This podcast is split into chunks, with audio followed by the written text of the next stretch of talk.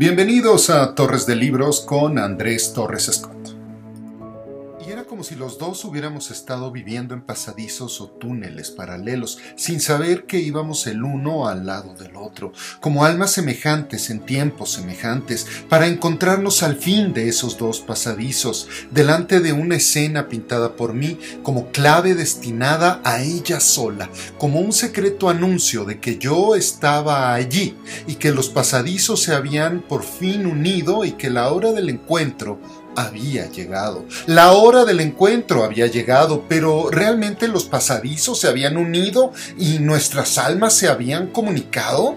Qué estúpida ilusión mía había sido todo esto. No, los pasadizos seguían paralelos como antes, aunque ahora el muro que los separaba fuera como un muro de vidrio, y yo pudiese verla a María como una figura silenciosa e intocable. No, ni siquiera ese muro era siempre así. A veces volvía a ser de piedra negra y entonces yo no sabía qué pasaba del otro lado. ¿Qué era de ella en esos intervalos anónimos? ¿Qué extraños sucesos acontecían? Y hasta pensaba que en esos momentos su rostro cambiaba y que una mueca de burla lo deformaba y que quizá había risas cruzadas con otro, y que toda la historia de los pasadizos era una ridícula invención o creencia mía, y que en todo caso había un solo túnel, oscuro y solitario, el mío, el túnel en que había transcurrido mi infancia, mi juventud, toda mi vida, y en uno de esos trozos transparentes del muro de piedra yo había visto a esta muchacha y había creído ingenuamente que venía por otro túnel paralelo al mío, cuando en realidad pertenecía al ancho mundo, al mundo sin límites de los que no viven en túneles, y quizás se había acercado por curiosidad a una de mis extrañas ventanas y había entrevisto el espectáculo de mi insalvable soledad, o le había intrigado el lenguaje mudo, la clave de mi cuadro, y entonces, mientras yo avanzaba siempre por mi pasadizo, ella vivía afuera su vida normal, la vida agitada que llevan esas gentes que viven afuera, esa vida curiosa y absurda, en que hay bailes y fiestas y alegría y frivolidad. Y a veces sucedía que cuando yo pasaba frente a una de mis ventanas, ella estaba esperándome muda y ansiosa. ¿Por qué esperándome? ¿Y por qué muda y ansiosa?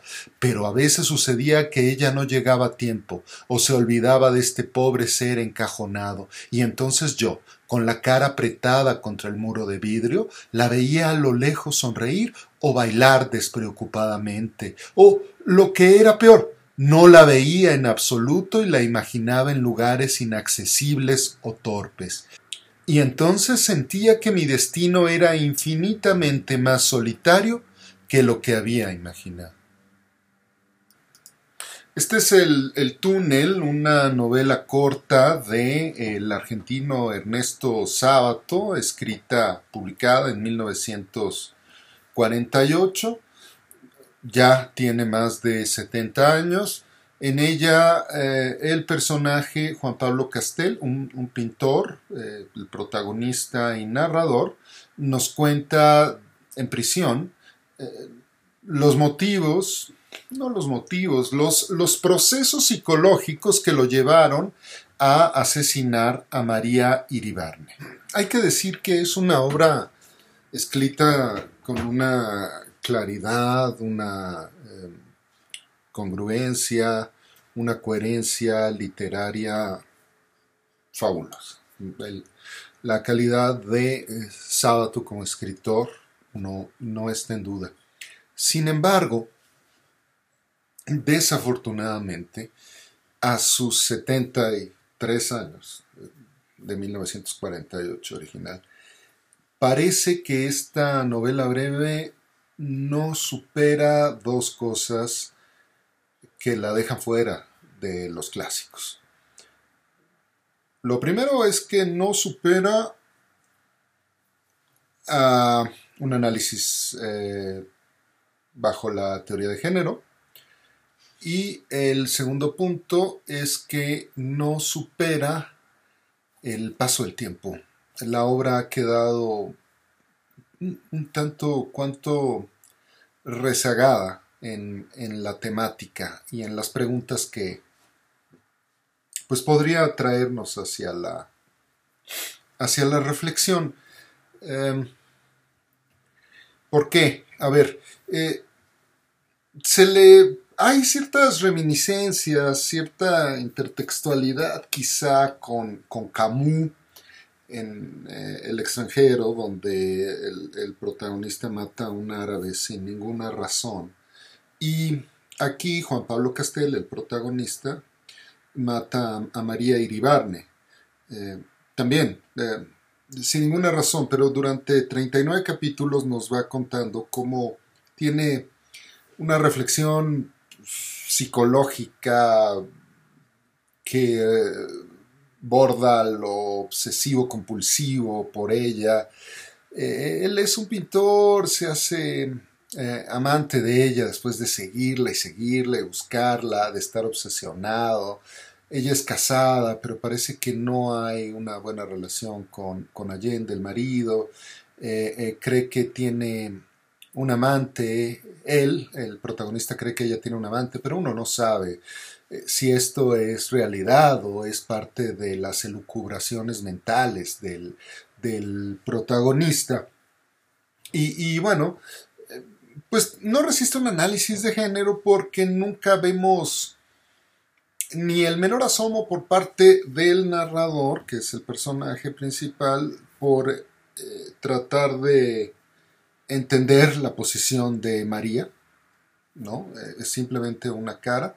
Y eh, pues es la historia de un feminicidio. La mata por ser mujer, la mata por ser su amante y la mata por creer que ella tiene otro amante siendo ella casada, ¿no?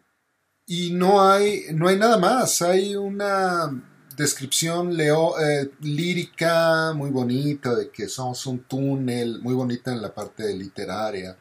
Somos dos túneles paralelos que nunca nos cruzaremos.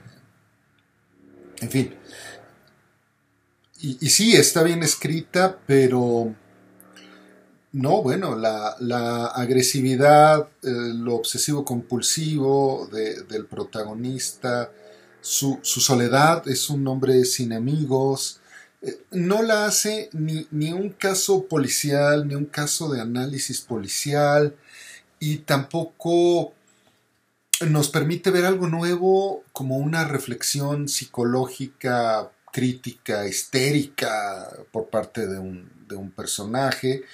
Eh, en la parte filosófica no, no tiene no tiene sentido, es decir, qué es lo que eh, podríamos decir eh, sobre un hombre que quiere matar a una mujer porque es su amante y que solo nos da muestras esquizofrénicas, esa sería la palabra, no, quizá no histérico, eh, también histérico, cómo no, para meterle un poco de análisis de género, un, narrador histérico. Eh, no, no veo una, una parte filosófica a la Sartre, a la Camus, que, pudiéramos analizar.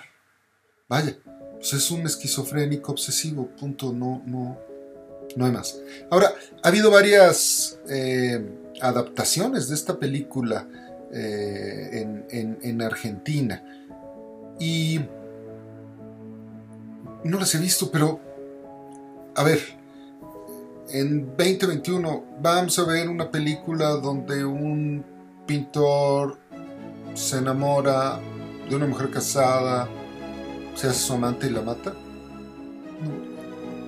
Y es aquí donde toma el segundo punto de que desafortunadamente no, no resiste el, paso del tiempo. ¿Qué me va a, exponer ahora en, un país como México, eh, el municipio con más feminicidios es Ecatepec? ya no sé ni cuántos feminicidios haya, eh, pero ¿qué, ¿qué, qué, es lo que vamos a, yo como lector, no hay una crítica social, no hay una crítica de las circunstancias, es una reflexión introspectiva sobre cómo esta mujer me obsesiona y ya. Mi calificación final para eh, esta novela de Ernesto Sábato sería 3.5, en especial por mi valoración subjetiva que, salió muy baja. Nos vemos en la próxima.